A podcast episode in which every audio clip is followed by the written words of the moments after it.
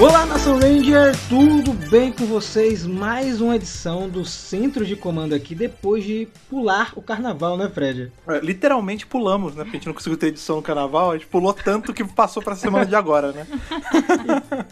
Então, gente, é, queria pedir desculpa em nome de toda a equipe, não sei se vocês concordam comigo, é, pelo atraso na, na, edição, mas está saindo aqui nessa semana ainda, então tá Sim. valendo.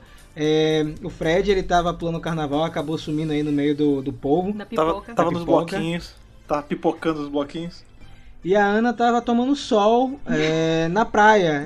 Era um momento de descanso do carnaval. E acabou que não rolou, né? Não, gente, é o seguinte. É, tá tudo certo. Vai sair um podcast extra, que não é extra, que na verdade é o mesmo, entendeu? Só que no outro dia. Então, é que vocês... pra gente é extra. Pra vocês não, porque a gente tá gravando seguido. Mas Exatamente. pra vocês é só um diazinho de atraso. Morre só pois quem é, edita então... e quem grava, relaxa. É, pois é. Fiquem tranquilos, tá tudo certo. Agora é o seguinte, Fred, é, conta aí pro pessoal o que foi que aconteceu com a audiência do podcast de Power Rangers RPM. Conta Olha, aí que eu não entendi nada. Como eu vou como eu colocar isso em palavras? Eu não sei. Eu não sei o que aconteceu, só sei que eu sou muito feliz. Eu não tenho, eu não tenho ideia de como isso aconteceu. Se é assim, se é o sucesso de RPM ou são vocês comprando a ideia do centro de comando ou se são as duas coisas juntas. Para vocês terem uma ideia, é assim, por a média que a gente tava tendo aí de ouvintes aqui do centro de comando era uma média de uns mil vai, de uns 900 e pouco mil ouvintes. Para um podcast que está começando, é ótimo, né, cara? Você vê que são mil pessoas já fiéis aí ao, ao, ao nosso podcast. Quando soltou de Beast Morph, detalhe, isso é, é, uma média que dá depois que vira uma semana, ou seja, é o, é o Analytics que eu vou ver na outra segunda-feira, depois de ter lançado. Então em uma semana dava mais ou menos mil, mil e pouquinhos ouvintes. Beleza. Quando a gente soltou esse de RPM, devia ter o quê? Uns dois dias, três dias no máximo, Aí eu tava comentando com o Rafa, falei assim, ô, você chegou a dar uma olhada hoje? Porque eu não olhei. Aí ele falou, tá em 2,5. Aí eu falei, não, no mínimo ele tá vendo tudo, né? Ele tá vendo o montante geral. E não, só ele tinha 2,5. A gente foi olhar agora, a gente tá com 3.600 ouvidas nesse podcast, cara. Isso é gigante. É assim, tipo, o, o gráfico tá todo dis disparado, assim. As outras barrinhas ficaram minúsculas em comparação com esse. Eu, sério, eu fiquei muito feliz, cara. Você não, tem, você não tem noção. Eu tenho noção, porque você ficou louco. Eu tenho essa noção. Nós ficamos, né? E de verdade, muito obrigado mesmo. Vamos torcer aí que os próximos podcasts, as próximas edições, é, sigam aí nessa média. É, vocês estão de parabéns, de verdade. É, e eu não tenho o que falar porque realmente eu fiquei muito contente, muito contente mesmo. Não sei se foi Vengix que fez isso. É, é o Vengix ao nosso favor, né? Ele falou: ah, beleza, já que estão falando de mim, então vou liberar. aí, aí resolveu fazer. Mas eu quero agradecer em nome de todo mundo do Mega Power Brasil, não só eu, Ana e Fred que ficamos aqui no podcast, mas pelo Lucas e pelo Victor também fazem parte da equipe. Sim. Muito obrigado pelo carinho é, com o centro de comando. É, vamos torcer aí que as próximas edições é, sigam esse ritmo. Pelo é, menos eu gostaria muito. Essa é a coisa, né, cara? Vocês, caros ouvintes, seus lindos, vocês aumentaram nossas expectativas, porque agora todo podcast que a gente soltar, a gente vai querer que tenha isso ou mais. Então aí, olha o problema vai, que vocês arrumaram. Calma, vai com calma. Inclusive, é, falaram o seguinte: ah, já que vocês estão fazendo podcasts é, de datas comemorativas, tem mais dois aniversários que vocês podem fazer esse ano. Que são os 15 anos de Power Rangers de No Trovão e os 20 anos de Galáxia Perdida. Hum, boa, boa. Bora. Vamos colocar na lista. A gente, a gente consegue fazer bater com a semana de, de aniversário? Consegue, né? Eu acho que eles já estrearam. Já né? estrearam? Né? A data de ah. aniversário já passou. Então a gente pode ver se a gente escolhe uma, uma data legal, interessante, ah. é, pra tocar esse tema aí, porque eu acho bacana. Inclusive, porque o Jason Bischoff falou pra gente assistir é, Galáxia Perdida, né? Então vamos ficar atento aí, porque alguma coisa vai acontecer. E hoje a gente vai falar do que, Fred? Conta aí pro pessoal. Hoje a gente vai falar nada menos do que Peace Morphers. A gente já fez aí um podcast com os nossos achismos, né? O que, que a gente achava que ia acontecer, um pouco sobre o futuro, né? Que a gente falou um pouquinho sobre o filme novo e sobre Beast Morphers, mas hoje a gente vai fazer um review mesmo, a gente vai falar do que aconteceu nos dois primeiros episódios, qual foi, qual o nosso parecer do que anda rolando em Beast Morphers até então. E será que nós acertamos alguma coisa? Será que isso ah, aconteceu? Não chutou tão longe, chutou, não sei, acho que não. Mas antes de começar hoje a falar de Beast Morphers, vamos ler as cartinhas? Sim, jogue-as pra cima e puxe e vamos lê-las. Stop, oh yes, wait a minute, Mr. Postman. Wait. Mais uma semana, mais um bloco aí de leitura de e-mails, aquele momento que eu sempre gosto de falar, que é o momento que a gente fica ali pertinho, que a nossa audiência bota os fones de ouvido um pouquinho mais próximos, que eles sabem quem tá falando diretamente com eles, a gente tá conversando com eles aqui, lendo as cartas, não é não, Rafa? Com certeza. Inclusive é uma coisa que eu tenho gostado muito do podcast, que é essa parte de conversar com vocês. A gente já faz isso já no, nas outras redes, mas aqui a gente pega seu e-mail e é, destrincha ele todinho, é, destrincha, teoriza, faz tudo. E hoje é, eu posso dizer que a caixa de entrada de e-mails do Mega Power tá gigante, cara. É assim, a, a, gente fez o paralelo da piscina, quem tá tirando as cartas da piscina, tá quase uma piscina transbordando mesmo, uma toner daquelas transbordando. Pior sabe? que tá mesmo, viu, Fred? Uh, mais de 50 e-mails aí é, chegando, então bem legal. É, a, gente, a gente tá indo pra nossa sexta edição, essa é a sexta edição. Então eu acredito que é um bom começo. Beleza. Puxa aí a primeira de hoje, fala aí de quem é, de onde veio, tudo mais. Então, o Lucas Osaki, ele comentou o seguinte: Olá, pessoal do Mega Power. Olá. Olá. Eu, eu havia mandado e-mail, mas achei que mandei com o título errado, então estou reenviando. Não, ah, sei okay. se, não sei se vocês vão ler, mas as duas. Mas, mas aqui está o e-mail, né? Mas aqui está. E a gente já está lendo seu e-mail, Lucas. Fique tranquilo. Já faz um tempo que acompanhava o canal e nunca imaginei que teria um dedicado a Power Rangers no Brasil. Acho que ele quis falar que ele não, que ele acompanhava canais no YouTube e nunca imaginava que ia ter um de Power Rangers. Sim. E agora comecei a acompanhar seus podcasts. Valeu, Lucas, pela sua audiência. Ele falou o seguinte: Tava pensando, já que a Hasbro voltou no tempo e fez a adaptação de Go Busters para Beast Morphers, vocês acham que, elas, que eles poderiam adaptar Tokyo em seguida? É, se Com fizer isso, pensei... a Ana vai ter um treco, né? Exatamente, exatamente. e ele falou assim: com isso eu pensei em um possível tema, falar, imaginar ou deduzir como seriam as, prós, as adaptações de Tokyo, de Lump Ranger, Patranger para Power Rangers.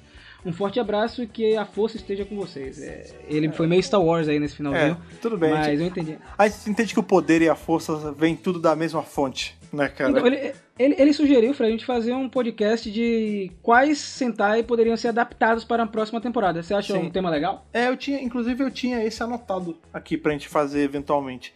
É, eu, eu, dou até uma encorpada, eu acho que a gente podia fazer esse, mas assim, propondo plots, sabe? Tipo, como seria se eles tivessem adaptado, sei Sim. lá, Dairanger. Nossa, seria muito legal. Né? A gente até muito comentou legal. isso, teve uns podcasts atrás que eu falei que eu queria Liveman, a Ana falou Tokyuger e você falou Kyuranger. Então, vamos colocar nossa imaginação é. em prática e trazer isso. Então está anotada aí a sua sugestão, caro Lucas. É... E eu acredito que sim, a Hasbro pode adaptar alguns Super Sentai que não foram adaptados. Não tão antigos, tá?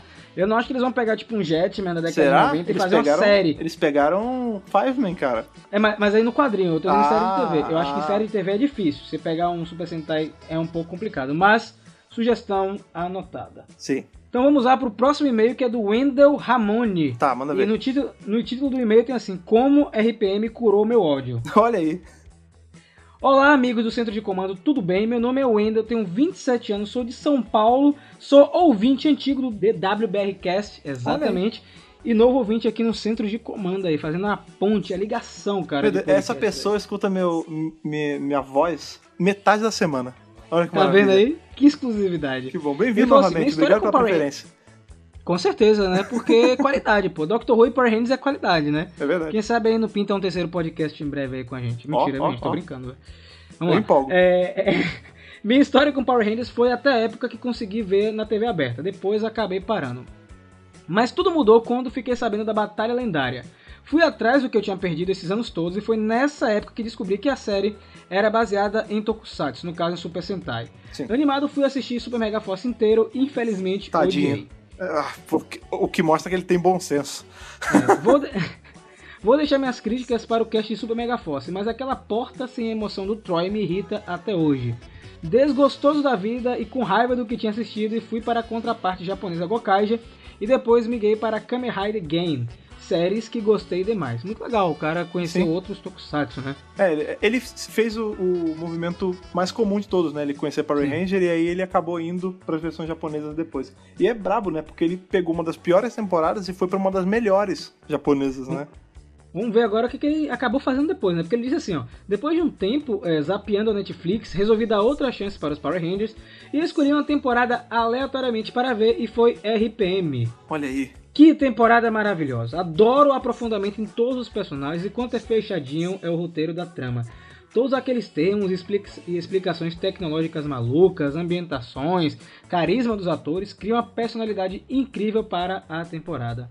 E com referências ao universo pop que vão desde Jabba the Hutt no episódio Go for the Green até Coração Valente em Ranger Blue, verdade, verdade. Sim, é, ele inclusive ele pinta a cara, ele bota um Isso. kilt, é muito legal, cara. E ele termina assim nessa frase, que fazem abrir para qualquer pessoa um sorriso.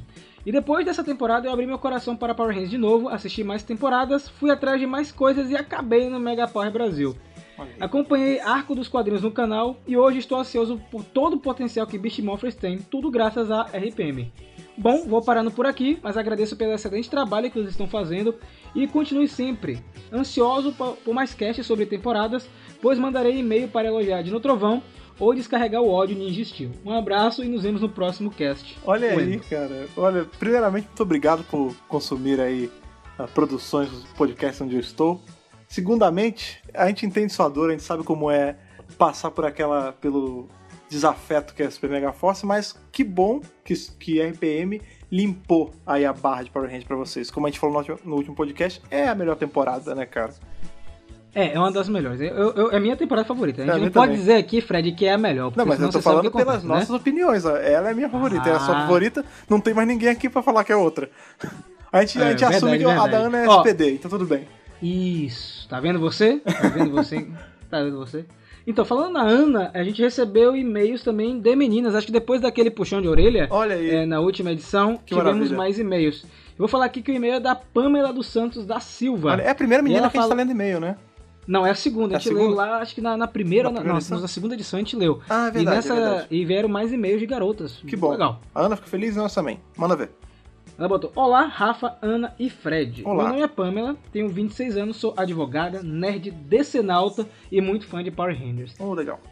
Decenalta, muito bem, muito bem. Eu vou abrir um parênteses aqui, porque eu também sou decenalta. É muito bom ver alguém que é fã da DC. Porque não, mas... todo mundo aqui nesse negócio é Marvete. Não, cara? eu gosto da DC pra caramba, cara. Você é Marvete. Não, você, você, é louco, cara. O meu maior desafeto do mundo é, é não ter Liga Internacional adaptada pra, pra live action, cara. Mais ou menos, porque a gente, a gente tem, a, gente tem é, Legends of Tomorrow é a Liga da Justiça Internacional que a gente merece, cara. Que também tem uma inspiração de Leven Doctor Who também, viu? Mas sim, sim. eu vou, vou deixar para outro comentário. E ela falou assim: Fiquei um tempo afastado da, afastado da franquia e voltei para a série há alguns anos. Mas o que me leva a escrever esse e-mail é que em Força Animal a líder era a Taylor, Ranger Amarela. Ela tinha mais capacitação, pois era tenente da Força Aérea e Ranger há mais tempo. Aí me ah. chega o Cole, ela escreveu assim mesmo. Aí me chega o Cole, um cara que não sabe de nada, meio porta, e só porque ele é Ranger vermelho ele se torna o líder? Oi.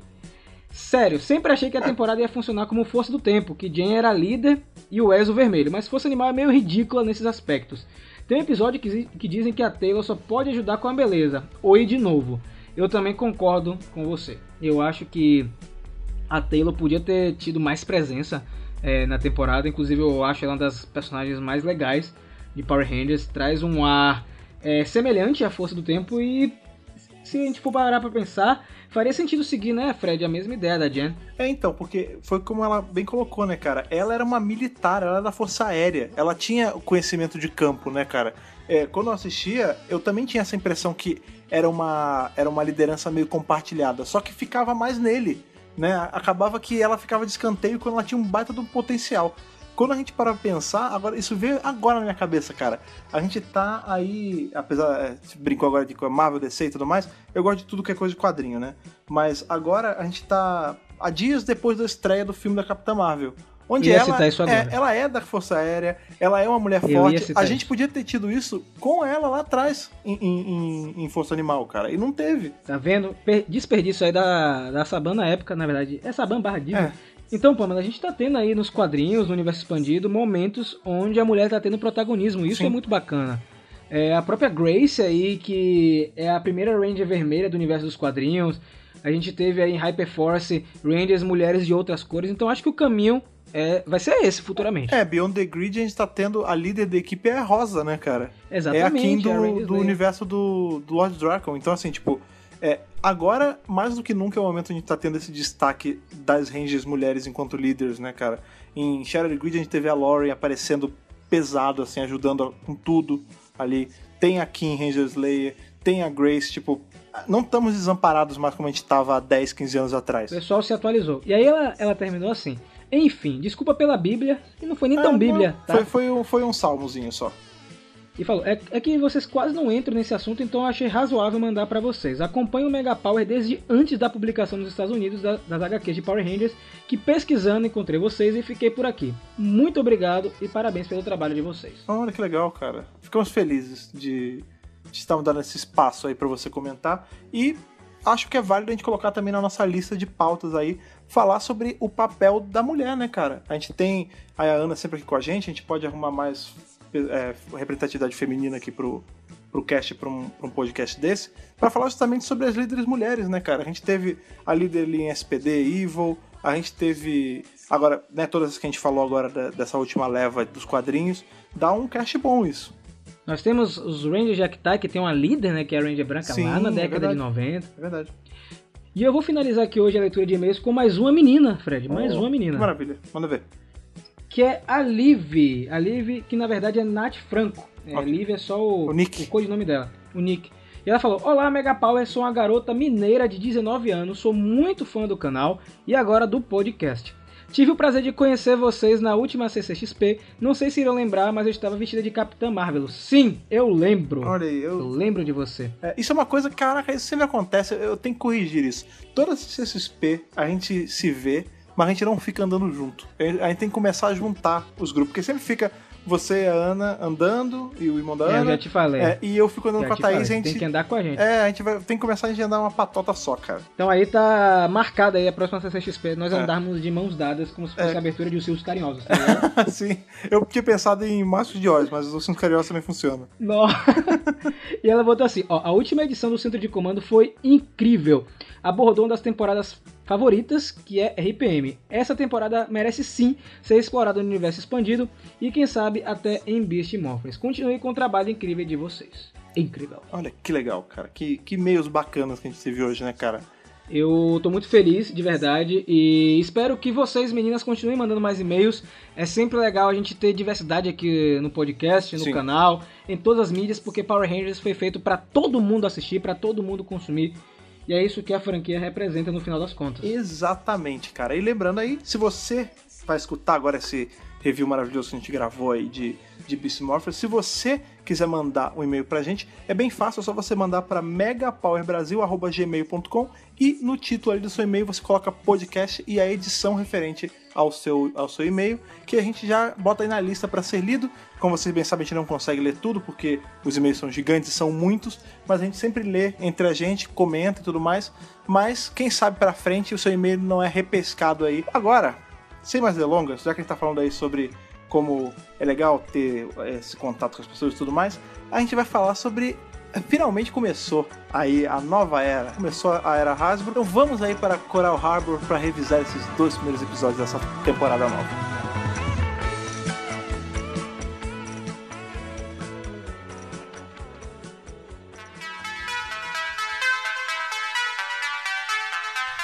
Então voltemos aí para o dia 2 de março, o dia aí, o grande dia, o dia da estreia dessa nova temporada que a gente estava tão ansioso, que a gente estava teorizando tanto e, e, e, amando tanto antes mesmo dela sair, com um episódio aí do Beast Unleashed, né, que é as feras liberadas, as feras libertas, né?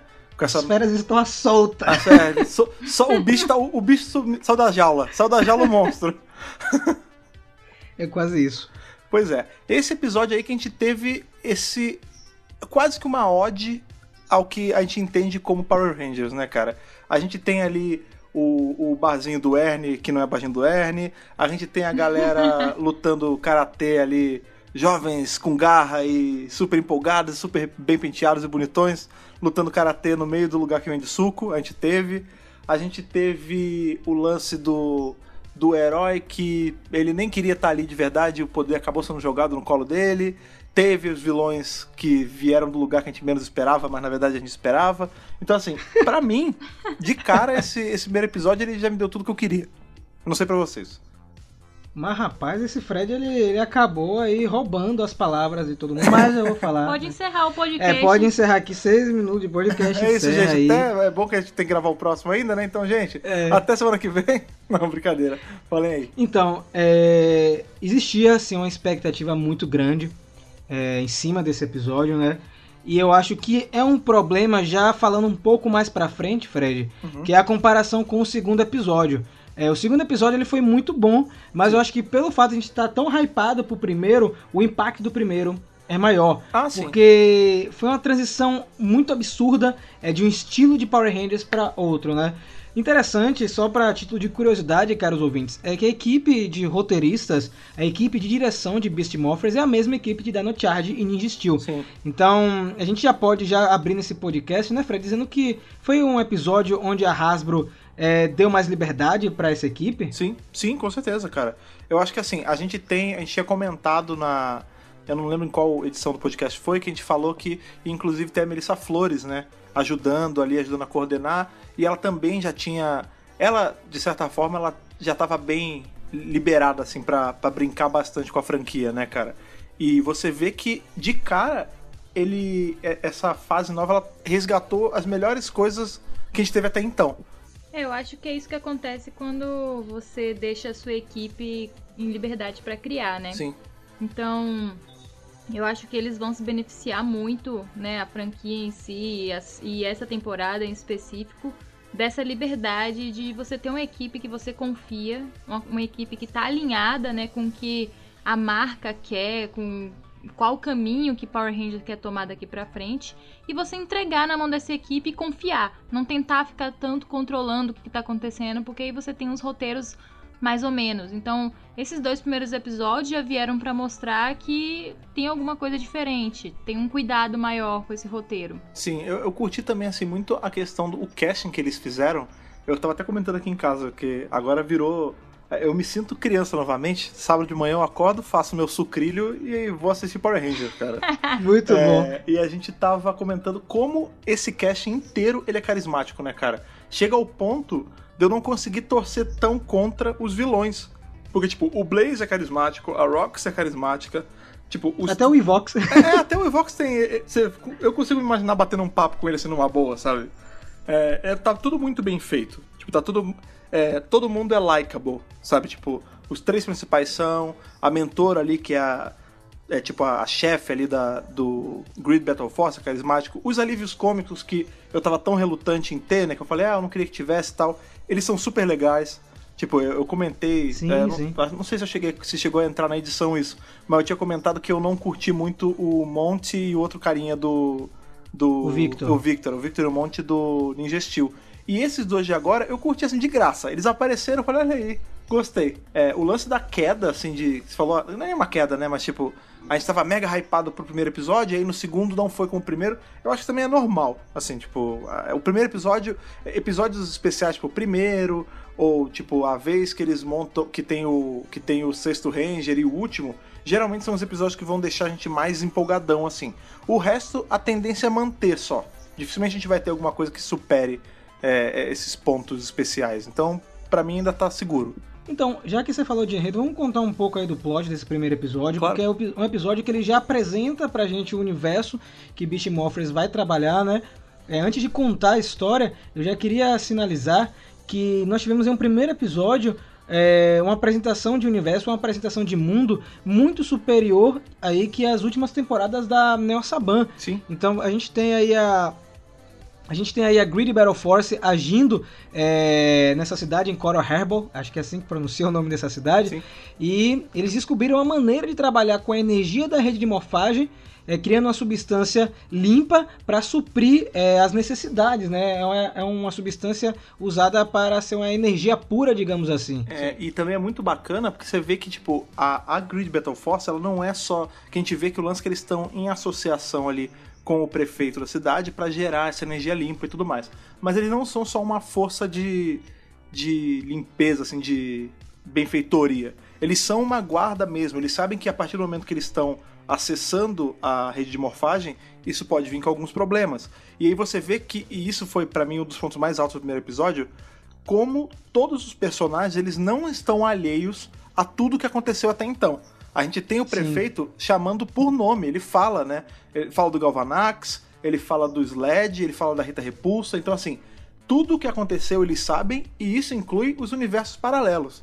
Então assim, tipo, é, finalmente parece que a, bateu uma luz na cabeça de quem tá escrevendo e falou, putz, a gente tem que começar a, a, levar em conta que existiu, que tem 25 anos de, de franquia antes da gente, entendeu? Então, cara, essa parte para mim foi de arrepiar. É, de verdade, eu não esperava que em um primeiro momento, é, assim, de Beast Morphers, eles já iam consolidar o universo expandido da franquia. Porque no momento que você fala que tem outras dimensões, você abraça o conceito apresentado em Super Ninja Steel e o conceito mostrado tanto em Hyperforce quanto nos quadrinhos. Sim. Então, para mim, é, Beast Morphers ele vai caminhar de mãos dadas com tudo que a gente tá vendo aí, mídias paralelas. Então você, meu caro amigo, que não consome os quadrinhos, que não assiste os reviews do Mega Power, é, corre, porque eu acho que ali para meio da temporada ou na segunda temporada de Beast Morphers vai ter mais elementos relacionados a outras mídias. Pelo menos é o que eu acredito. É, eu também acho que o caminho que a, a franquia tá seguindo como um todo, a gente viu, eu sempre vou citar aí o Dimensões de Perigo, foi a prova maior disso, né, cara? Então, nada mais justo do que isso evoluir e ir pra onde a gente tá indo agora. O que faz também, acho que agora acaba de comentar aquela, aquela coisa que você tá me contando antes de a gente começar a gravar, que, que apareceu no Twitter, que a pessoa falou que atrapalha o universo expandido mais do que ajuda. Acho que essa pessoa vai, ela vai se decepcionar aí com futura franquia.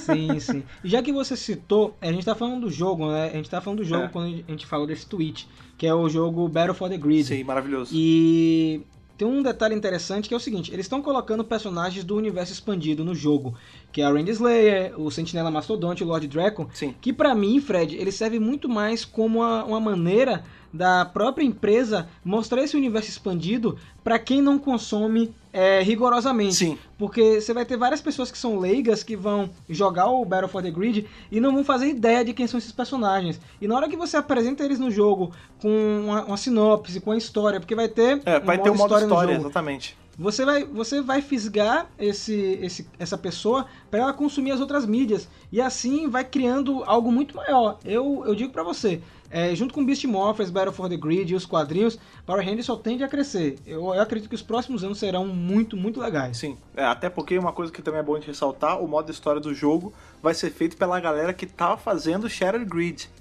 Então, assim, tipo, e no fim as pessoas não estão fugindo dos quadrinhos. Exato, né? exato. Acaba que ele é só, acaba que ele é só mais um, mais um canalizador para levar a galera pros quadrinhos mesmo, porque foi o que o Rafa falou, tipo, às vezes a pessoa não tem esse ímpeto de ir procurar sozinha, mas se as outras mídias começam a falar para ela sobre, ela vai ter vontade de procurar, entendeu? E eu acho que cabe à série também fazer um pouco isso. Claro, né? Medidas mais ponderadas, mas ela podia começar, tipo. A gente tá no segundo episódio só, então ainda tá tranquilo de não ter tido tão, tão na cara assim. Mas eventualmente começar a falar de eventos que aconteceram, entendeu? Até porque a gente sabe Sim. que eles apareceram em Shattered Grid, os três. Então, falando desses três, dos três, os três Rangers, né, eles já são apresentados já nesse primeiro episódio, claro, porque eles são os principais. É, a gente primeiro conhece o Devil, né, que ele tá lá na, na pseudo, é, no pseudo Ernie lutando lá com o Blaze, que para mim é uma das cenas mais legais. Na primeira vez que eu assisti é, esse episódio, essa cena, eu fiquei muito emocionado. Sim. Eu não sei se a Ana ficou, porque Ana gosta muito de Mary Morph. É, eu sinceramente tive a sensação de que eu tava assistindo uma cena remasterizada de Mary Morphin, sabe? Olha aí. Porque até o jogo de câmera foi igual. Aquela coisa vindo de cima, assim, e descendo pro tatame. Eu olhei e falei, isso é uma homenagem sutil. Sutil como um paquiderme numa vidraçaria, né, cara? Nossa! Fred tem, tem as melhores citações aqui nesse podcast, viu? É, mas é, cara, não foi, foi uma sutileza que foi, não foi sutil, né, cara? Foi pra gente não, olhar foi... e falar, meu Deus do céu, eu tô, eu tô vivendo minha infância de novo. Você percebe como é como algo sutil pode ser eficiente. Perceba que uma cena de Beast Morphers conseguiu homenagear Power Rangers muito mais que Super Mega Force uma temporada inteira. É verdade. Lá vamos nós de novo. Não, mas é, mas é uma questão, gente, não é de escolher Super Mega Force. a gente não consegue. É, né? é, uma, é, é, é um lance de você escrever é, um episódio de uma maneira que seja fluido, que não seja engessado, porque você consegue imaginar que tá, tinha uma academia lá naquele, naquela cidade e que aquelas pessoas que estavam ali lutando eram pessoas críveis, eram pessoas de verdade. Pelo menos senti essa sensação. Sim, também. Com certeza. E aí aparece o prefeito Daniels, que é o pai do Devon, que para mim foi o primeiro grande plot twist do episódio, porque nós não teremos um pai sumido nessa temporada. É, pode Aê. crer. Finalmente, não, não vai ser um caso de família isso aqui. E se eu não me engano, nessa cena também a gente tem a Roxy e o Ravi, né? Eles estão nessa cena também, os dois personagens. É, a gente tem os principais ali, mais ou menos, né? Porque a gente tem o, o trio original de Rangers, né? Que a gente, é a Roxy, o Blaze e o Ravi. Quem descobre mais pra frente que eles três iam ser. E o, o, o menino que esqueci o nome agora, o vermelho, ele. Qual é o nome dele? Devon. É. E o Devon, ele tá ali de, meio de gaiato. Ele tá treinando também, mas ele é meio relaxado, tipo, ele até consegue de frente com o Blaze, mas você vê que o Blaze é um cara que se esforça e ele é um cara soltão que é bom na coisa, né? Então você vê que é... ele ah, acaba que nem era para ele ser o Ranger, né, cara? Ele vai, ele leva um esporro ali do pai na frente de todo mundo, o pai leva ele, tipo, só falta puxar pela, pela orelha, e ele, porque ele é, ele é pentelho, ele vai fuçar lá na Green Battle Force. Se não fosse isso, lascou-se, entendeu? É, falando aí da Grid Battle Force, é, eu vou falar, gente, de cada experiência que eu tive assistindo esse episódio, porque eu assisti ao vivo, então é, tiveram momentos de verdade que eu fiquei emocionado é, com o carinho que eles tiveram no episódio. Na hora que a gente chega na Grid Battle Force, o cenário que eles escolheram, o jogo de câmeras, tudo foi muito bem montado. É, eu tava conversando com o Eduardo, que é o irmão da Ana, e ele falou que ele sentiu assistindo uma série da CW com um público mais jovem. Isso é muito legal de sim, ouvir. Sim. E nesse momento que a gente chega na Grid Battle Force, a gente conhece mais dois personagens que o Fred estava comentando, que são os personagens de alívio cômico, que é o Ben e a Beth, que são dois irmãos que funcionaram muito bem, muito bem mesmo o humor é rápido, é natural e os dois são muito carismáticos. Vamos ver, né? Eu senti uma vibe meio Jen e Gemma nos dois, não sei se você. Sim, Sim é, pode ser. Lembrou pode ser. mesmo. Então vamos adiantar mais um pouco, porque tem mais um personagem, dois personagens que são apresentados nesse episódio. Já que você comentou, Fred, daquela cena do prefeito que ele fala da Rita Repulsa, aparece o Nate, o Nate Silva, que é o cientista. Fala um pouco dele aí, porque eu sei que você tinha umas teorias loucas aí envolvendo é, o personagem. O, o Nate, ele, pra galera que é curte James Bond, ele é o quê, né, cara? Ele é o maluco que faz os gadgets. Ele faz a espada, ele faz o, a arma, ele faz os morfadores, ele tá por trás de toda a tecnologia. Ele é o, o auxílio tecnologia da temporada. E a gente sabe já, por confirmação aí, que ele vai ser o Ranger Dourado, né, cara? Pro meu desprazer, porque eu queria que ele fosse o prata só pra, pela piada do Nate Silva, Nate Silver. Nossa! E não foi. Isso ia ser muito mais legal. Parabéns. Isso ia ser muito mais legal. Mas tudo bem, ele vai ser o Ranger Dourado. E ele, eu não sei, apesar dele ser ali o. Ele é quase como se fosse o Alpha. Até ele se tornar o Ranger, ele vai ser ele um é, alfa, né? É a Doutora K. É, ele é tipo. É, exato, ele é tipo a Doutora K. Mas ele é meio alívio cômico também, né? Você vê que ele é meio estabanadinho, ele quando tem o lance lá que o Evox ele entra nos tubos Morphing X, é, ele fica meio sem saber o que fazer, ele toma também uma, um esporro ali da, da chefona.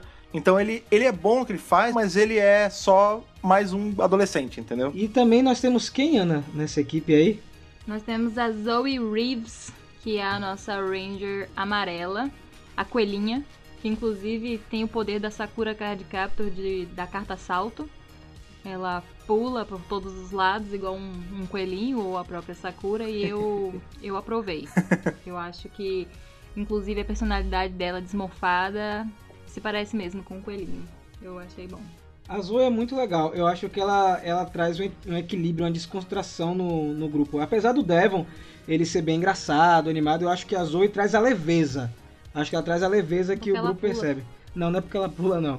Mas é porque assim, eu, eu acho o Ravi muito sério, é, porque ele, ele foi treinado e tudo, ele tem uma postura, até porque ele precisa mostrar essa, essa postura para a mãe dele, que é a comandante Shaw. Eu acho que ele sente mais um peso de responsabilidade por ter mais noção e informações da responsabilidade que é proteger o Morphin X. Enquanto os outros dois ainda vão descobrir isso ao longo da temporada. Eu acho que eles meio que.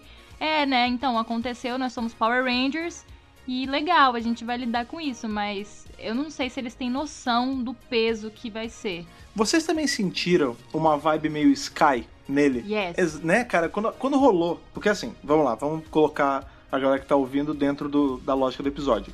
A equipe principal não ia ser a equipe que a gente tem, né? Como eu já falei, ia ser o Blaze, a Roxy e o Ravi. O que acontece é que na hora que eles estão ali inaugurando o projeto, né, do, dos Beast Morphers, o Evox ele entra nos tonéis de Morphin X e contamina essa primeira morfagem. E se não fosse pelos outros personagens em cena, é, todos os três seriam contaminados, a gente provavelmente também teria um Ranger azul maligno. Só que por sorte só o vermelho e amarelo se contaminam. A gente vê que os corpos físicos deles ficam meio que num coma, né? E são criados avatares físicos deles, né? Que são justamente as versões malignas. E sobra só o Ravi. Então acaba que o poder do vermelho e da amarela é dado para quem tá lá, que é justamente né, a, a, nossa amiguinha que pula pra caramba e o filho do prefeito. Beleza. O Ravi, ele foi, é o que a Ana tava falando e é o que ele mesmo falou no episódio. Ele foi treinado para isso. Ele viveu a vida toda para chegar a esse momento. Então nada mais justo do que ele ser o líder na cabeça dele. Tal qual a gente tinha ali Sim. com o Sky, né? E eu acho, eu acho interessante isso, eu acho interessante. É, outra coisa, é, antes de a gente continuar, porque senão a gente pode acabar esquecendo, é, outro detalhe desse episódio é que ele seta para você que se passa algum tempo depois de Super Ninja Steel.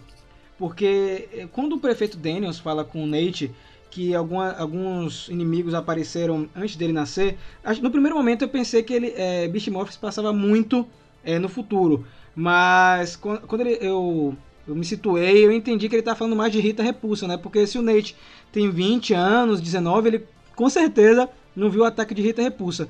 Mas eu acho que essa temporada ela se passa algum tempo depois de Super Ninja Steel, o que é interessante porque caso a gente tenha um crossover com a equipe anterior, eles vão estar até um pouco mais amadurecidos. E eu gostaria muito de ver a interação entre eles. É só para realmente situar aqui no podcast que Beast Morpher se passa no universo principal, é, no universo principal, só que um pouquinho depois de Super Ninja Steel. Quebrando nossas teorias. Como deveria ser, né? Cursos das temporadas, tirando as que são em universos paralelos. É, então, mas aí quebrou nossa teoria de que era no universo de, de RPM, eu tava tão feliz se fosse daquele jeito. Mas aí que tá, Fred, a gente pode abrir uma outra teoria, que foi a teoria que eu apresentei no vídeo, que é a seguinte, é, Beast Morphers pode ser a RPM do universo principal. É, isso ia ser, isso ia ser maneiro. Seria o homólogo, né? A, o RPM do mundo espelho. É. Ou o original e RPM é o mundo do espelho. Exatamente. É, é, o, Mundo é o mundo bizarro, né? Tudo ferrado. Uma coisa que você não comentou nesse episódio, a gente vai comentar mais no segundo porque ele aparece bem mais, é, é o Evox. O Evox ele já aparece aí nesse primeiro episódio é, com uma presença muito interessante. É, eu estava muito instigado em ver como o vilão apareceria na tela. E aí também quebra outra teoria, que é que Evox não é Vengix. Só que eu, mais rápido que o Flash, e mais rápido que o próprio Devon, quando ele está mofado, eu vim com outra teoria, que é a seguinte. O, o Evox ele aparece como um vírus, primeiramente, no computador, né? Ele aparece lá como se fosse aquelas letras do, da Matrix, né? Matrix. E logo em seguida ele entra no Morphin X. Só que a gente sabe que quando que o Morphin X ele mistura DNA animal. Então, será que era o Vengix ali no computador? Ele entrou no Morphin X e assumiu é, a aparência de, de cobra? Será que foi isso? E adotou uma nova identidade? O que, que você é, acha, Fred? Pode ser, pode ser isso, e faria um baita sentido se fosse, mas ainda tem um, um, outro personagem ainda, né? Porque a gente vê que lá onde, o, onde mora Evox, ele tem o ajudante dele, e o ajudante dele tá fugindo de alguém. Que sim, eu esqueci o nome agora. Mas esse alguém pode ser o Vengeance. Será? Será? A gente vai comentar sobre esse segundo episódio no próximo bloco. Segundo episódio, Evox Revenge, a, a, a vingança de, de Evox, né? Ele já tá se revoltando, não entendi é, nada. É isso no segundo episódio, entendi, o cara já é. tá vingando o quê? É, né? Eu não entendi aí... também. Ah, porque ele queria então, pegar três é, ranges e pegou só dois, talvez, não sei. Talvez. Mas também foi uma vingança meio, meio tosca. Esse era um bom título pro último episódio, né? Verdade. É, mas eu acho que eles vão brincar com outros nomes de episódio, até episódios que a gente conhece mais pra frente. É, porque eu acho que ainda vai ter uma ligação com a RPM. Ninguém tira isso da minha cabeça que é. Beast Morphers tem ligação com a RPM. Eu só vou descansar depois que terminar a temporada. Sério mesmo. Olha, se a gente. É que é complicado a gente fazer assim. É, confirmações quando a gente não tem nada confirmado. Mas se a gente para pensar, o Pra Sempre Vermelho foi um especial da primeira temporada da Disney. Tudo bem, a gente fala aí que também tinha. Era especial por conta do tanto de anos que tinha até então. Mas quem sabe essa, por ser a primeira temporada da Hasbro, não vai ter algo do tipo. E aí ele puxa a RPM. Eu acho que não vai sei. ter alguma coisa. É. Mas assim, é, o episódio 1, ele termina com o Blaze e a Roxy mandados pra algum lugar, né? Porque o Nate, ele... com a ajuda dos Rangers lá, consegue teletransportar os vilões usando a tecnologia da própria Grid Battle Force, que eu achei genial você usar como solução um artifício já apresentado no episódio. É, foi muito rápido e foi inteligente e fez sentido. Eles acabam caindo em um lugar chamado Cyberdimensão e eles conhecem o Scrooge, né, Fred? É que é que é o personagem que ele é feito pelo mesmo cara que fazia o apresentador de Ninja Steel, né? Só... E ele é um personagem 100% novo. Ele não sim, tem sim. ele não tem paralelo japonês. Ele é 100% americano, isso é muito legal. Que ele é meio ele é o Finster, né, do cara, do, do Evox. Já que você falou do, do dublador do Scrooge, que é o Campbell Colley, sabe que ele dublou também, além do Scrooge e do é, Cosmos, do Cosmos, lá no Cosmo Royale, na verdade, em Super Steel, ele dublou Quem? o Snide também em Dino Supercharge, cara. Ah, olha que maneiro. Que legal. É, ele é, ele é voice actor, né? Ele já dublou uma galera. Falando em é dublagem, tem outras coisas pra gente falar também, né?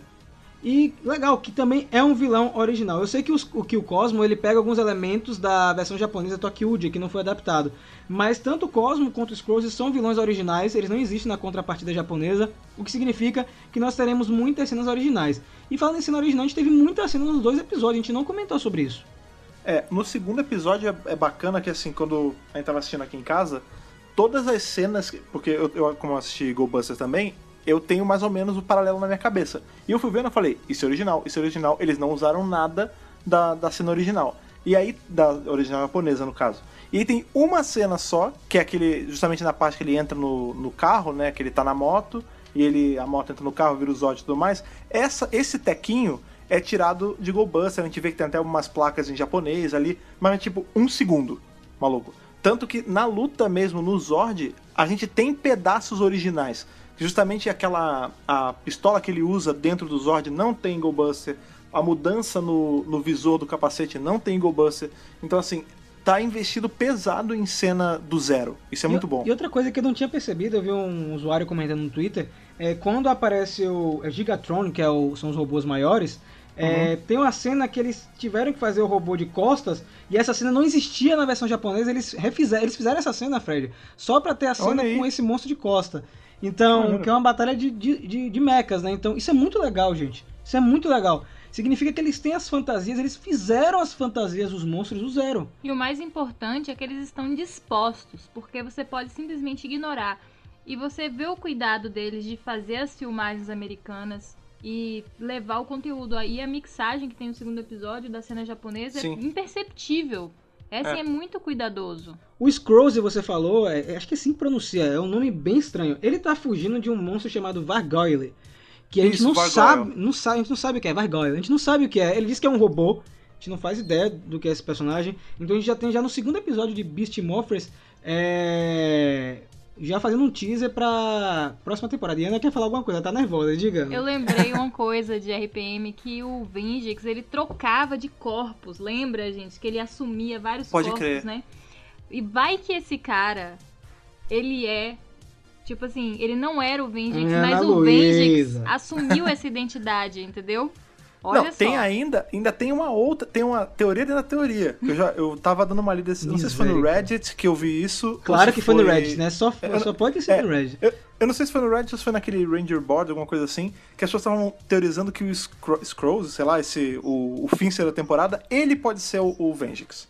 Porque Uou. o pessoal tá falando que o visual dele lembra muito o visual dos robôs de RPM. Lembra Porque mesmo. você vê que, que ele não é um robô, porque a gente pega, né, em Beast Morphers, tudo parece aquele o futuro Jetsons, né? Tudo é branco, tudo é limpo, é tudo certinho. E no em RPM era tudo meio a vapor, era tudo uma pegada mais steampunk, que é justamente como ele é. Caramba, Fred, vamos agora abrir o espaço de teorias. Fred agora acabou de soltar uma. E você sabe como é a teoria aqui no podcast, né? A gente sempre hypa pra caramba pra depois quebrar a cara. Eu espero que dessa vez a gente não quebre a cara, porque eu gostei dessa teoria sua, de verdade, cara. Sim, ah, mas faz parte, é quebrar a cara é parte da diversão também. O legal dessa parte do Scrolls é com o Blaze e, uh, e a Rox, que eles são enviados para essa cyberdimensão, é que ele tenta ameaçar os dois, né? Porque ele criou os Tronics justamente para fugir desse vilão. E Vox aparece na hora e, e, tem uma presença muito grande quando o Vox aparece. Queria dizer que o Evox ele precisa trabalhar mais na dicção dele. Faz um eu tenho né? algumas dificuldades de entender o que ele tá falando. Ele parece o Pato Donald do mal. ele é o pato dono de demônio, né? Quando o pato Isso, fica com raiva. exatamente. é, a fala dele é, é, bem difícil. Eu acho que eles vão corrigir esse ADR, esse, essa dublagem aí nos próximos episódios, porque eu vi mais gente reclamando é, da fala do Ivox, mas depois que você pega as legendas no próprio canal oficial da, da Hasbro, é, você entende o que ele fala, e eu, eu senti pelo menos ali no Ivox a mesma presença do Vengix. Ele é um vilão impiedoso, Sim. tem até um pouco de tom sádico ali, e que ele vai querer escravizar todo mundo. É, o Ivox, ele tá com a presença aí forte, e ele precisa do Morphin X pra sair dessa, do lugar onde ele tá preso, porque ele não tá preso na cyberdimensão. Ele tá preso em outro lugar. Não sei se vocês entenderam isso ou eu entendi errado. Ah, você acha que ele não tá, porque todos eles estão meio que locados nessa Cyber Dimension aí, né? Nesse. Não é. Eu, a gente achava que ia ser a rede de morfagem, não é.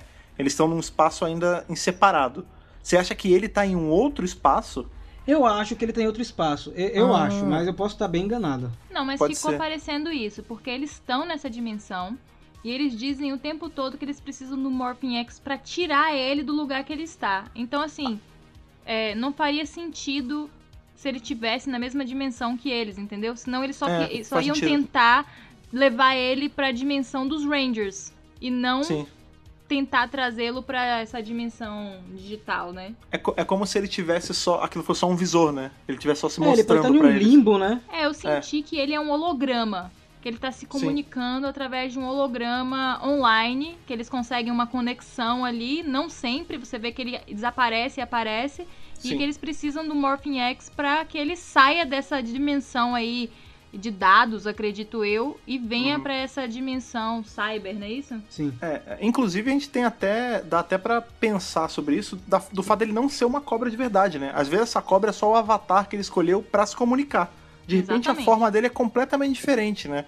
Assim, dá para imaginar qualquer coisa. A gente vê que até o, o, padrão na cobra lembra o Messias, né? Que é o que é o vilão de Goldbuster, aquela cabeçona Sim. evil. É o padrão que ele tem no corpo dele. De repente essa é a forma real dele ou às vezes ele nem tem forma física, sei lá. Ana falou que ele fica meio desaparecendo, é, ele fica meio instável. É, a gente esqueceu de comentar, Fred, que tanto o Blaze e a Rox, eles têm glitch, né?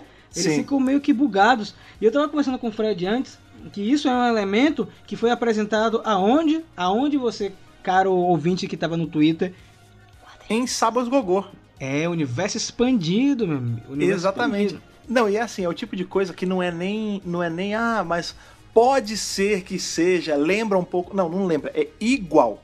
O é jeito do glitch é igual, as cores que glitcham, que é o verde e o roxo, são iguais.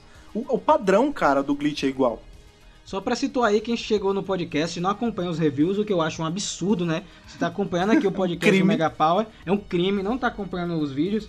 Tudo bem, eu entendo, tem gente que tá acompanhando só no podcast, beleza, um abraço para vocês.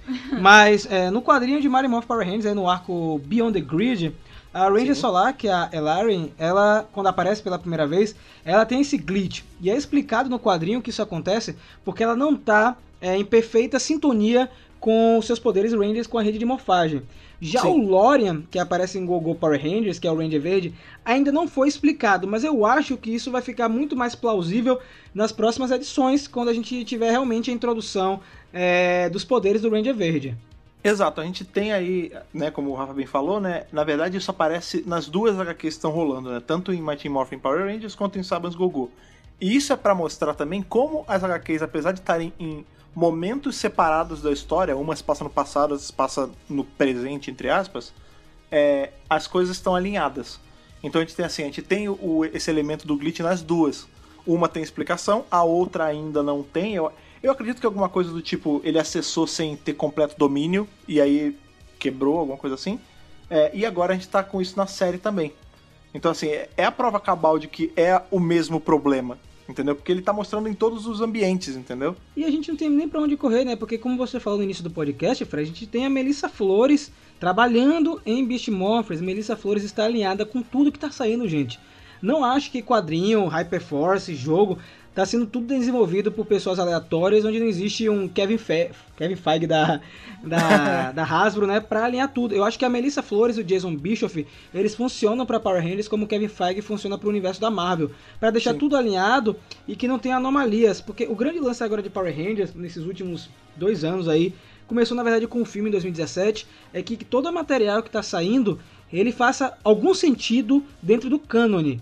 Então, isso para mim que aconteceu aí com com Blaze e a Roxy é tudo relacionado com o que a gente viu nos quadrinhos. É, uma outra coisa também que é, isso é mais questão da produção mesmo, que a gente tem ali a, o que seria a Roxy na versão japonesa, ela não é amarela, né? Ela é roxa. Sim, a e Escape. Aí, é, então, e aí fica. Isso me levantou um pouco, assim, a, a interrogação na cabeça do tipo: será que eles vão usar isso para ser uma nova forma dela? Será que simplesmente eles vão ignorar o fato que era diferente na outra versão? Eu não sei como vai ser, entendeu? Eu fiquei curioso em relação a isso. É, é legal que a Aliena Ramirez, que faz a Roxy, né, ela postou nas redes sociais dela oficialmente que a Roxy é uma Ranger amarela do mal. Então, é, se ela for ter a, a, versão roxa, que é a versão de, de Go Busters, eu acredito que vai ser um upgrade, porque seriam eles derrotados nessa primeira parte, Fred, Sim. e depois é, Evox, ou até mesmo o vilão da segunda temporada, é, ressuscitar eles e transformar em novos capangas. Sim, é, tem, tem o lance que, é, assim, a gente já pode até começar a falar sobre isso, que grandes chances desse Vargoyle ser justamente o vilão da segunda temporada, né? Que eles jogaram, assim, solto esse assunto pra gente ficar só maturando ele, e aí no final de tudo ele se revela como um, um, vilão maior até do que o Evox, né, cara? É, bem possível que isso aconteça, que eles só tenham falado assim, olha, existe esse cara aqui, hein? E aí só largarem realmente quem ele é lá pra segunda parte.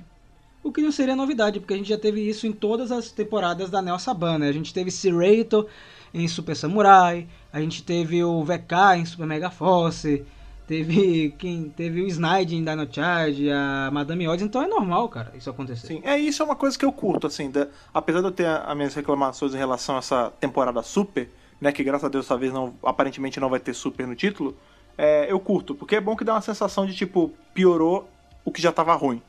Eu, eu acho que fica bacana. Agora, uma, ainda falando do, do Blaze da Roxy, a gente tem, né, o grande mote da temporada é o lance do DNA animal misturado né, com o lance da Morphin X e tudo mais. Então a gente tem ali um guepardo pro vermelho, um, um coelho, né, Jack Rabbit é tipo uma lebre pra amarela e o gorila. O, o Blaze, ele é um outro tipo de felino também, né, ele é um também deve ser um, é um guepardo evil, né? Mas agora a Rox eu não consigo identificar o que, que, ela é. Eu acho que também é uma lebre maligna. Eles não divulgaram nada. Eu, como era o mesmo DNA que estava ali. Então, provavelmente, Fred, ela tem esse DNA de, de lebre. A gente só vai ver quando a Roxy entrar em ação, porque nenhum dos dois episódios ela lutou, né? A gente teve mais o Blaze em, em, destaque. Uma outra coisa que a gente também teve aí, ainda falando, já que a gente tá falando dos Rangers, né? É, que tem. Isso me levantou assim muita orelha na hora. Porque a gente vai ver uma coisa que foi tá sendo feita de uma forma maravilhosa na, na versão em Power Rangers, que em GoBuster era meio zoado. Que eram as fraquezas naturais deles, né? Nossa, eu tem, odiava esse em GoBusters, cara. É, que o, o, vermelho era, ele era galinhofóbico. Aí cada, cada um era. Cada um tinha um, um erro bizarro lá. E agora tá sendo justificado que é o Evox zoando eles, porque ele é um vírus, então nada mais justo do que ele tá jogando um vírus nessa morfagem deles. Então, o que é um felino tem é medo de ele cachorro. Contaminou, ele chegou a contaminar é. um pouquinho, né, o, lá na, na hora da morfagem. Exato, exato. E a gente tem o vermelho ali tendo medo de, de cachorro, porque ele é um gato. A gente tem a, a que pula ficando muito cansada. E o, o gorila, ele perde um pouco o controle, né? O Ravi, você vê que tem uma hora que ele beira é, atacar ali a, a, a, Zoe, né, cara? E sabe o que isso me lembra? Assim, na hora eu fiquei pensando, será que isso não é do tipo. Porque ele, ele foi mais infectado que os outros. Será que isso não é ele, tipo, quase caindo pro, pro lado escuro da coisa? Caramba, Porque eu não tinha um, pensado por um instante, nisso. Eu por um falar... instante eu achei que ele, ia, que ele ia ficar mal, assim. Tipo, a gente ia ter uma baita surpresa, sabe? Ó, surpresa, tem mais um vilão e a gente não tem um azul ainda. O que, eu, o que eu ia falar, essa teoria interessantíssima que ele tá mais contaminado, o que eu ia falar é que o próprio Ravi, ele tem já é um, uma personalidade um pouco explosiva, né? Ele já estava também acumulando um pouco de raiva, porque esse segundo episódio, o Morty é quem vai ser o líder da equipe. E aí fica ele e a Zoe disputando quem vai ser o líder. É, e ele começa a ficar irritado, irritado, irritado. E aí realmente vem a fraqueza dele nesse momento, é, deixando toda a situação um pouco mais complicada. Porque chega um momento que ele começa a atirar na Zoe. E é nessa parte, inclusive, que ela é, enfraquece e cai. E aí vem a Grid Battle Force para salvar ela, que eu gostei muito dessa parte também, porque eles atuaram no meio do combate. É, esse lance da Grid Battle Force é, sempre tá tipo um backup dos Rangers, né? Inclusive achei interessante os dois irem, né, juntos, a Betty e o Ben. Me lembra muito Ultraman. né? Que tem aquela sim, força sim. ali que, que, que tá combatendo o alienígena, que não é necessariamente, lá no Ultraman pelo menos, não é necessariamente amiga do Ultraman até eles entenderem que o Ultraman está do lado deles. No caso do Power Rangers, a Great Battle Force, ela já está do lado, né, do, dos Power Rangers. Então, eles vão dar esse backup, eles vão levar armas, eles podem até desenvolver algumas coisas para auxiliar quando acontecem os imprevistos do tipo que aconteceu no segundo episódio. Sim, engraçado, você jogou aí pra Ultraman, é, é uma leitura até mais, mais legal do que eu tinha pensado. Mas na hora me lembrou muito dos Silver Guardians, ali, o, a galera do pai do Wes. Né? Porque você vê que. Hum, tem, os Guardiões de Prata. É, os Guardiões de Prata, eles são essa. Essa galera meio paramilitar ali que serve para regular a sociedade além dos, dos Rangers. Aí no final a gente vê que eles se aliam ao Wes e ao, ao Ranger Quantum ali ao Eric, e eles meio que viram uma polícia onde dois deles são Power Rangers. E nesse caso é mais ou menos isso, né? Eles são uma polícia onde três são Power Rangers. É, eu gostei dessa parte do Ultraman porque realmente a Beth e o Ben, eles parecem aqueles ajudantes é, das séries japonesas. E o mais legal é que eles participam é, mesmo, é, eles, eles desenvolvem um dispositivo que dá choque dá nesse choque. episódio. e eles atingem o Tronic. E aí você tem a dupla de alívio cômico ajudando efetivamente, porque eles conhecem o que está acontecendo. Ana estava conversando comigo antes que é legal que essa dupla, eles já estão por dentro de tudo que está acontecendo dentro do universo de Power Rangers. Isso é muito, muito bom. Sim, isso não lembrou para vocês também, assim, não, não tinha um cheirinho de Book School para vocês? Porque o, o Book School direto eles entravam na, na, na, na porrada, né? Tipo, os caras estavam lutando tal, e por acaso eles estavam no meio. Aí você vê que do jeito maluco deles, tipo, pulando, escorregando por debaixo das pernas dos bichos, eles davam um jeito de vencer os bonecos de massa ali. E, pelo menos pra mim me lembrou demais, cara. Eu acho que é tipo um book school treinado, sabe? É, é. tipo, é um nível acima, mas com as mesmas características primárias ali de book school. Falando em, em outros personagens, a gente acabou esquecendo de citar os Beast Bots que são apresentados aí no segundo episódio. O do vermelho é o Crazy, que ele é dublado pelo Kelson Henderson, que fez o Mick em Super Ninja Steel, mais um personagem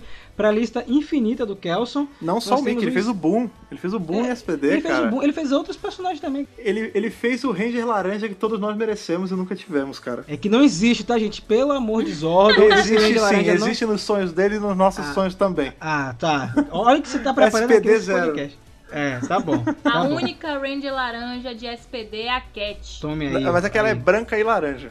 É, na real, ela, ela, ela, conta como branca, segundo as capas da, da Boom. É a Ranger felina. E é, no. felina. Pro Ravi, o azul, é o Smash, que é o gorila, que gosta de abraçar, mas ninguém quer abraçar o cara. Eu fiquei Tadinho. triste. É, eu Você também. ficou triste? É? Fiquei. Somos e todos, tem somos o todos Danny DeVito, que é o Jax, Do... o amarelo, né? Cara, eu comentei, eu tava comentando com a Thaís quando eu vi. Tipo assim, você, vê, você olha o coelhinho e se fala, ele vai ter uma voz fofinha, sabe? ele vai ser tipo Quero de Sakura Card Capture, já que a gente tá fazendo essa associação. E ele fala, como o Rafa falou, ele é o Danny DeVito. Eu comentei com a Thaís na hora, eu falei assim, maluco, dá um charuto pra esse maluco. pra esse, dá um charuto e, e um, um, chapéu coco, porque, sério, ele é um mafioso no corpo de um é coelho. É um gangster. É, ele é, é tipo legal, né? aquele... Né? A Zoe, nossa, você é fofinho. Não me chame de fofo. É. Sabe, lembra hora... aquele desenho da Looney Tunes que tinha antigamente, que era um bebê e ele tinha um, um chapeuzinho charuto, ele é esse bebê, cara. e, e é legal que, assim, para quem assistiu Busters, esses três personagens, eles trazem um alívio cômico muito grande é, na, na série. E eu senti nesse episódio que eles diminuíram um pouco isso para equilibrar com o Ben e a Belly. Não sei se vocês também perceberam isso. Ah, é, eu talvez. concordo. Concordo. Eu acho que eles vão usar esses. Eles teriam que usar de qualquer forma, porque eles vão estar dentro dos Zords se comunicando com eles o tempo todo. Então eles Sim. tinham que inserir esses robôs de qualquer forma. Então eu acho que eles vão ser mais assim. É, eles vão aparecer mais dentro da, da base. Eu acredito, posso estar errado, eles podem aparecer em mais cenas externas, mas eu acredito que a grande parte das interações vai ser dentro da base. Talvez eles sejam algo como foi o Red Bot agora na última temporada, né? Tipo, Exatamente. Ele fica ali pra ajudar mais. Sim, faz Sim. sentido. Só vai aparecer um pouco mais é, em cena externa quando a gente tiver os upgrades das armaduras dos Beast Morphers, porque na versão japonesa é os próprios Buddy Rogers, que são os Beast Bots, eles viram as armaduras é. dos Rangers. Então acho que na segunda fase, se eles é, forem usar as armaduras na segunda fase, eles vão ficar mais presentes. Mas eu gostei dessa analogia com o Red Bot. Isso é. se eles não teletransportarem os bichinhos da base, né? E eles não gravarem cenas com ele do lado de fora. É, ah, pode ser, pode ser. Só é, faz o upgrade das partes e desce, né, no campo de batalha. É, a gente tem que lembrar também que vai ter um outro, um outro é, Budroid aí, né? Vai ter um outro... Beastbot, é, Beastbot, perdão. Budroid no Japão. É, vai ter um outro Beastbot que é justamente o Ranger Dourado, né? Aliás, o Ranger Prateado, né? Que é o ajudante Isso. do Dourado. E deve aparecer ainda nessa primeira fase, porque nas imagens que vazaram das filmagens ele já aparece, né? É. Então a gente vai ver ele aí... Nas, nas imagens que o próprio Rain Saban postou. É, Cara, o Rain Saban, vamos abrir um parênteses pra isso. Ele tá... Tem, não sei se aí na Bahia tem essa expressão, mas no Rio tinha uma que chama assim, pinto no lixo. Ele tá pinto no lixo, cara. Você vê que assim, já criei meus Eu não filhos. usa isso. É, já criei meus filhos, já, tá todo mundo grande. Eu vou visitar a galera, ver como é que eles estão. E assim, ele tá tocando terror, né? Tá dançando cancan com a galera. Vamos dançar um cancan é. aqui no meio. dançando cancan, tá fazendo ginástica na academia. Tá, cara, é a criança eu vou grande, deixar né? um link no post com essas fotos pro pessoal ver, tem que ver, cara. Sério, cara, o Rain Saban é cada Dando um de nós. spoiler bicho. do personagem, né? Tipo, ah, dane-se, agora não é mais minha franquia, não preciso mais me preocupar. Cara, sabe, tá esse, sabe esses executivo. fãs? Sabe esses fãs que ficam, tipo, no mato, perto da gravação, tirando foto com o celular? O Rain Saban virou esse fã, cara.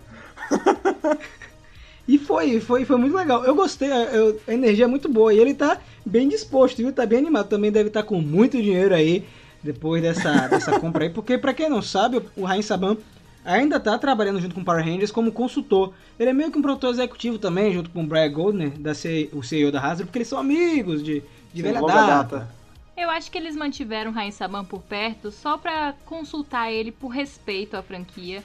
Tipo, olha, a gente tá seguindo por esse caminho, tudo bem? Tudo bem. E eu acho que ele, ele passou a bola mesmo pro pessoal da Hasbro, porque ele confia mas eles, por respeito, mantêm ele ali e comunicando o que, que eles vão fazer. Ele só falou o seguinte: em troca eu quero que você deixe o Saban em cima do nome da temporada. É.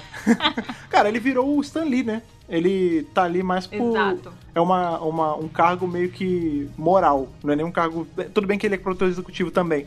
Mas eu não me, me assustaria se a gente visse ele fazendo cameos assim. Tipo, inclusive isso ia ser uma eu, coisa bem bacana. Inclusive apoio. É. É, eu não me recordo o nome aqui agora. É, esse segundo episódio ele também teve uma diferença na escrita. É o primeiro episódio, só teve dois até agora, até a gravação desse podcast. É o primeiro episódio a gente, onde a gente tem um roteirista da Hasbro. É, ah, um roteirista que escreveu é, uma série animada de Transformers, que eu também não recordo o nome agora. Ele ajudou a escrever esse segundo episódio. E a gente consegue ver até um tom meio Transformers, sim, é, em Vox Revenger. Sim, isso casa direto com a tua teoria que a Ana falou uns podcasts atrás, né? Que o fato de serem ser uma temporada com bichos robô é a coisa mais Transformers que a Hasbro conseguir pegar, né, cara? Exato, é exato. Eu acho assim que eles vão começar a introduzir outras pessoas, pessoas boas que eles têm dentro da Hasbro para a franquia, porque eu acho que a ideia é somar, a ideia é melhorar como um todo. Então, se eles tiverem bons roteiristas que estão à disposição e que queiram escrever Power Rangers, gostem, entendam, eu acho que eles vão colocar cada vez mais para poder trabalharem juntos. Outra coisa que eu amei nesses dois episódios falando em equipe é a equipe que cuidou da trilha sonora, que fez as músicas de fundo, que também é a mesma galera das últimas temporadas. Isso é muito bom. Isso é muito bom mesmo. Já falando nesse segundo episódio, é, eu tava comentando com a Ana, não sei se eu comentei com o Fred também, mas eu tava esperando muito ter uma cena de Zord de Megazord, porque é uma parte que eu gostava muito de ver em GoBusters, e normalmente nas temporadas de Power Rangers normais eu não sou tão fã.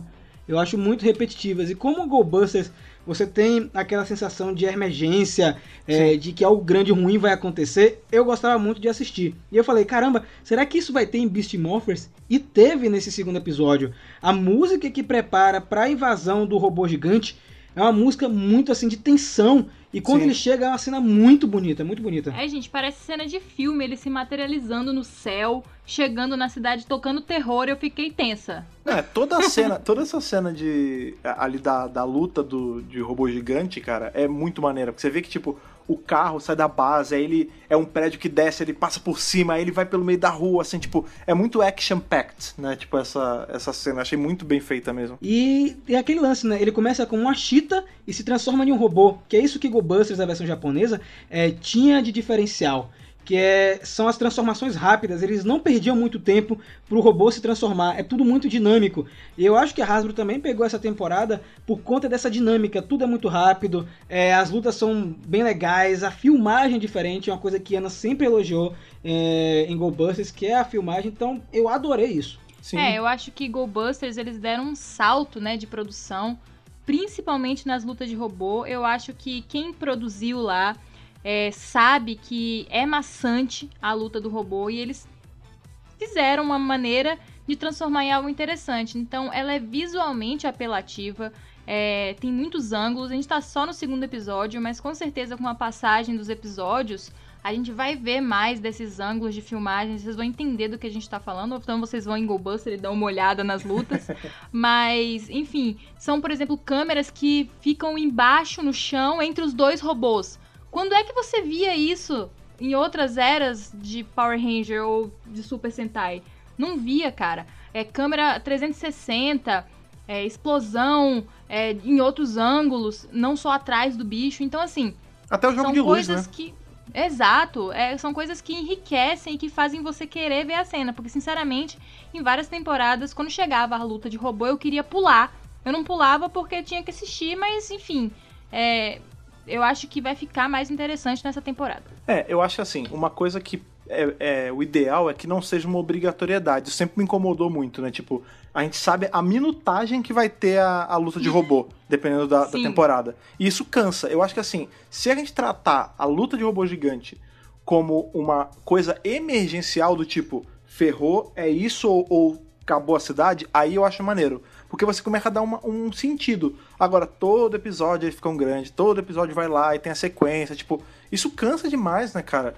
O, o Rafael falou uma coisa que, é, agora pensando, faz todo o sentido do mundo. Como a transformação é rápida do animal pro robô, isso também lembra muito Transformers, né, cara? A gente tinha ali, tanto na, nos desenhos antigos quanto em Beast Wars, que o, ele ia correndo como, no caso da versão antiga, né, ele ia correndo como o carro, né? E aí ele dava uma acelerada, ele meio que capotava e já virava o robô e saía atirando, entendeu? É, é, essa é a pegada que Beast Morphers tem que ter. E é isso que vai cativar também um público diferente, que é o público de Transformers. Porque você existe, é, porque existe um público que consome tudo que a Hasbro lança. É Sim. É aquele público que consome Transformers, My Little Pony, é, G.I. Joe, Joe, que consome tudo isso aí. E aí ele vai olhar pra Power Rangers, caramba, esse Power Rangers parece Transformers, eu vou dar uma chance para assistir. Sim. Isso, isso que é legal. Isso que é legal. O pessoal que é fã da Hasbro e consome só Hasbro é tipo a galera que é fã da Disney e consome só Disney, né? Tipo, é. os loucos, tipo, o que a Hasbro lançar eu consumo. Eu acho muito bom que o fã maluco da Hasbro, ele consome, tipo, Transformers, que é um negócio visceral, sabe? É, é robô arrancando cabeça um do outro e esse mesmo cara consome os pôneis bonitinhos da amizade, sabe? exato, exato. Mas eu fico contente porque isso também é um sinal positivo para quando sair um filme nos cinemas. Ah, claro. Porque caramba, é a Hasbro que faz. É, se fosse antes de Bumblebee, seria um problema. Sim. Porque a Hasbro estava queimada aí com filmes de robôs. Queimada das explosões do Michael Bubble... Bay, né? Exatamente. Aí quando você lança Bumblebee, você cria uma simpatia é, tão grande com a franquia Transformers novamente, que se a Hasbro agora quiser lançar um filme de qualquer outro Transformers, ou de qualquer outra coisa deles, vai ter um sucesso relativo, tanto de público quanto de críticos. Então, é interessante que Beast Morphers ele se pareça com Transformers, que Power Rangers se pareça com Transformers nesse primeiro momento, para você criar uma ligação, uma simpatia e que os públicos ele comecem a conversar. E aí você tem um produto vendendo bem mais do que ele deveria vender. Aparecendo assim, acho que é importante, eu sei que você estava prevendo isso quando você comentou, mas é, que pareça o suficiente, mas sem perder a essência de Power Ranger, né? Isso sim, sempre. sim, sim.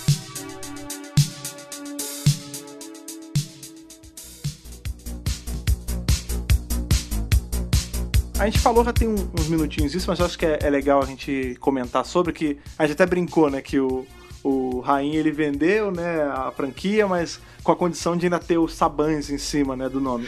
é, eu vi um, eu não sei se foi no nosso grupo do, do Facebook ou se foi alguém comentando no Twitter que não estava entendendo por que que se agora era da Hasbro continuava com o nome Sabans Nananã, né, no caso de Sabans Gogo Power Ranger ou Sabans Power Ranger, né, cara. É, e a, a, explicação é bem simples, né? Tipo, a marca já tá consolidada assim. Ela já se engessou assim. Tipo, a, o nome da marca é Sabans Power Ranger. Entendeu? Tipo, mesmo que o dono não seja. Eu acho que no fim também, é, Power Ranger sempre vai ser Sabans Power é. Rangers, porque foi ele, foi ele que criou o produto. Independente de ser o dono da, da franquia no momento, foi ele que teve a ideia, ele que correu atrás da Toei, foi lá, apresentou o projeto e fez. Então, para sempre vai ser Sabans é. Power Ranger. Não importa com quem é que tá o direito. Só a Disney que foi sacana e tirou os Sabans na é. época que ela comprou. Aí você viu que teve certos problemas. É verdade, foi uma maldição. Você te apagou o nome Sabans ali. Ele não é egípcio? ele é egípcio. Pois é, ele lançou uma maldição egípcia. Olha aí, cara, e pode aí, crer. Né? Horus olhou, bateu o olho de Horus ali, pá! Pá! Mas, tirando a brincadeira, faz, faz sentido, faz sentido isso aí. É... E queria, né, finalizando aqui esse, esse brilhante podcast, é que foram dois ótimos primeiros episódios. Foi maravilhoso. É, eu me senti, como o Fred falou, uma criança assistindo Power Rangers novamente. Um frescor, adoro usar essa palavra porque tem a ver com esse momento. Diga, Ana, você está aqui me cutucando? Não, meu irmão assistiu e gostou. Tem anos que meu irmão ah, sim. assiste a temporada e fala assim, não. É, o meu é. pai gostou. A minha esposa gostou. gostou. Eu sentei com meu pai e botei para ele assistir e ele gostou. Ele achou bem feito. Então, é, eu acho que esse é o caminho que deve seguir. É, se a Hasbro manter esse tom para uma primeira temporada deles, tá perfeito. Sim. Tá perfeito demais. E perceba que é um produto que ela agrada, que agrada crianças e agrada os fãs mais velhos. É, tem o melhor dos dois mundos.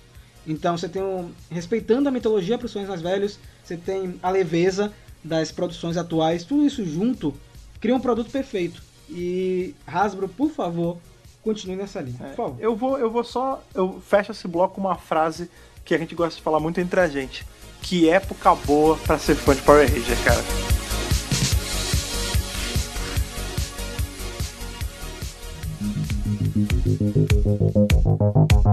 Realmente uma época muito boa. É, eu espero que todo mundo que está acompanhando o Mega Power aproveite o máximo do que está saindo. É, e você vê como, como a época está tão boa que nós conseguimos reunir pessoas que gostam de Power Rangers novamente. É, tanto vocês que escutam a gente, quanto a própria equipe aqui do Mega Power. Fred, eu, Ana, Lucas, Vitor. É, todo mundo aí é, tá junto produzindo conteúdo de Power Rangers, porque tá gostoso de fazer isso. Eu já gostava de Power Rangers, mas tendo esse feedback de vocês é, é muito melhor. É isso mesmo, vocês que estão apoiando a gente aqui no podcast, lá no canal e no site, é muito importante que vocês entendam que nós todos somos uma comunidade unida, que estamos é, mantendo essa franquia viva aqui no Brasil. E com a chegada de Beast Morphers, isso só se, se expande, aumenta, né? Porque é, é uma temporada que está trazendo muitas expectativas, já está mostrando para que veio. E, sinceramente, as expectativas só crescem para um ano de 2019 mó fenomenal. É, eu não tenho como concordar menos, né? A gente tem aí tanto o Rafa quanto a Ana, eles estão no canal do, do YouTube o tempo todo, e é, é assim, é muito fácil você se você se afeiçoar a pessoas que você está vendo o tempo todo, né, cara? E com o podcast acaba que é uma mídia que ela fica meio de lado em comparação com vídeos. E a maior prova de que o, o, fandom como um todo tá inflamado, assim, do, de uma forma boa, né? A galera tá empolgada de consumir tudo que é jeito, é justamente esse alcance bizarro que a gente teve, cara. O podcast teve um alcance gigantesco, tanto por um padrão normal, quanto por um padrão de podcast. Então, assim, eu, eu enquanto o patrono aqui desse, desse cantinho do Mega Power, eu fico muito feliz de ver que, tipo, tá, tá rodando tão bem quanto rodam os vídeos, entendeu? Vocês não estão mantendo essa chama acesa, cara, de, desse, dessa franquia esse ano, com certeza. E só fechando novamente, é, assistam Beast Morphers, acompanhem tudo que tá saindo, é, não deixem de ficar por fora das novidades. A gente vai comentar mais de Beast Morphers aqui no podcast.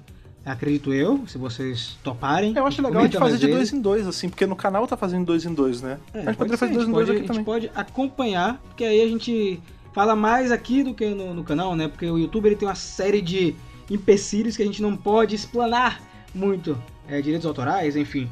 Mas é isso. E vocês, o que acharam desse início aí, só pra encerrar? Se eu tivesse dar um, de 1 a 10, eu daria um, um 11, cara. Só, sério, tá muito bom. Tá, de verdade mesmo, assim. Eu é, eu tava esperando. Engraçado, eu não vou nem falar que eu não tava esperando ser tão bom. Eu tava esperando ser tão bom e foi. Porque eu acho que assim, uma coisa era, ah, eu não tava esperando ser tão bom e eu achei bom. Significa que eu fui com a expectativa baixa. Mas eu não fui. Eu tava morrendo de medo de dar com a cara no, na parede, sabe? Porque eu fui assim, nossa, vai ser incrível, vai ser muito legal, vai ser muito maneiro. E quando eu assisti, eu continuei achando que tava Foi. muito legal, tava muito maneiro, entendeu? Foi o que eu comentei no começo do podcast. Isso é legal. Eu voltei à minha infância. Sábado de manhã, Eu acordo, eu faço um sucrilho, eu sento na TV para ver Power Ranger. E eu não tô fazendo isso de um, do tipo, ah, tá bom, vai, eu vou assistir porque eu sou fã de Power Ranger, vai, tem que assistir porque eu quero saber tudo da lore. Não, eu tô assistindo por prazer, cara. Isso é muito legal. É, eu acho que isso que é o mais importante. É, eu acho que a Hasbro veio para reacender essa chama. A minha consideração, acho que vocês já perceberam aqui pelos podcasts onde a gente fala de Beast Morphers. É, para mim, tá demais e eu só espero mais. É, o problema é esse, a expectativa ela, ela vai crescendo, entendeu? É. Mas eu acho que não vai ter decepção dessa vez. Então, é, minha consideração aí nesses dois primeiros episódios, é, se eu fosse dar uma nota também de 1 a 10, seria 10 ou mais. É, porque realmente supriu todas as minhas expectativas. Foi, foram dois episódios bem amarradinhos, elenco cativante, história boa, gostosa de assistir, trilha sonora boa, boas cenas de luta, respeitando a mitologia e respeitando vocês, respeitando os fãs de Power Rangers que estavam buscando um material de qualidade. Então, eu torço de verdade que os próximos é, 18 episódios dessa temporada aí mantenham esse nível ou melhorem, né? A gente sempre espera o melhor e que essa nova fase de Power Rangers uh, ela consiga atrair mais gente para acompanhar e que aquele fã que ficou afastado, que ficou chateado com alguma coisa, volte a acompanhar porque tem muita coisa legal nesse universo.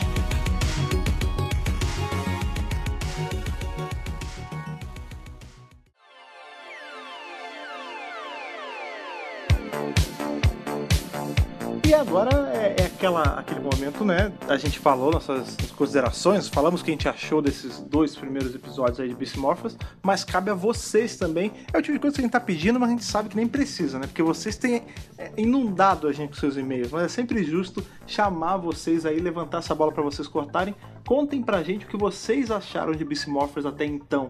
Qual foi o ponto mais alto? O que, que deixou vocês na dúvida? O que, que deixou vocês intrigados em relação a essa nova fase que a gente está começando na franquia de Power Ranger?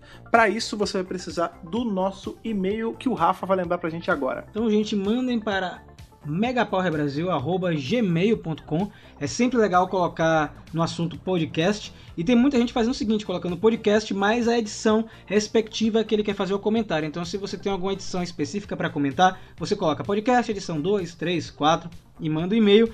A gente não tem como ler todos aqui no, no programa, mas a gente lê todos eles quando eles chegam na caixa de mensagem. Então Continue mandando, eu tô muito feliz, a Ana tá feliz, o Fred tá feliz, tá todo mundo feliz porque vocês têm mandado mensagens muito legais, mensagens divertidas, engraçadas e mensagens até interessantíssimas, assim, de teorias, enfim, infinidade de coisas. Outro lugar também que você pode alcançar a gente, aí o Rafa tá falando que vocês estão mandando mensagens, e às vezes o, o e-mail ele acaba que é um lugar para você mandar uma coisa mais elaborada. Mas se você quiser só mandar um olá, mandar, mandar um oi, ver o que a gente anda postando, você segue a gente nas nossas redes sociais, que a Ana vai lembrar pra gente agora. Então, gente, Mega Power Brasil é bem facilzinho, é arroba Mega Power Brasil.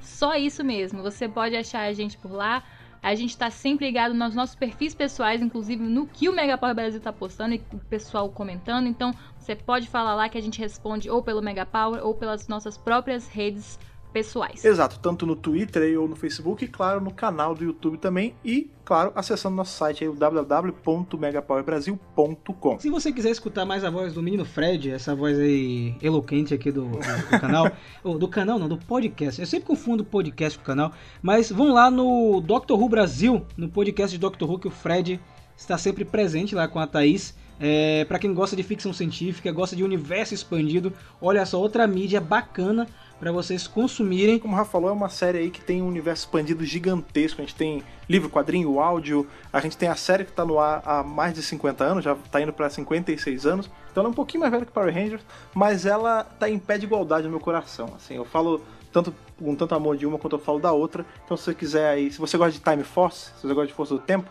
você vai gostar do Doctor Who muito provavelmente. Então vai lá dar um estado da BRCast é bem bacana. E já que a gente tá falando, né, de, de outros podcasts, cabe também lembrar vocês que você tem que assinar o nosso feed, cara. Se você é um usuário aí do iPhone, você pode assinar pelo iTunes. Se você usa o Android, você pode assinar o nosso feed por qualquer agregador de preferência, usando RSS. E se você é qualquer um dos dois e gosta de ficar também ouvindo músicas e você usa muito o Spotify, ela é a minha plataforma favorita. O Centro de Comando está lá no Spotify. Talvez você seja um ouvinte que veio de lá. Então, se você escuta a gente pelo Spotify, é sempre legal você escutar e compartilhar essa edição. O seu compartilhamento, como eu sempre digo, ele vale ouro. Então não deixe de compartilhar, de contar pra galera, de apresentar para aquele seu amigo que anda afastado da franquia este produto que chega para você toda semana para você poder curtir com a gente, beleza? E é isso, gente. Muito obrigado mais uma vez pelo carinho, pela audiência. Um forte abraço para vocês. Nos vemos na próxima edição e que o poder o produto.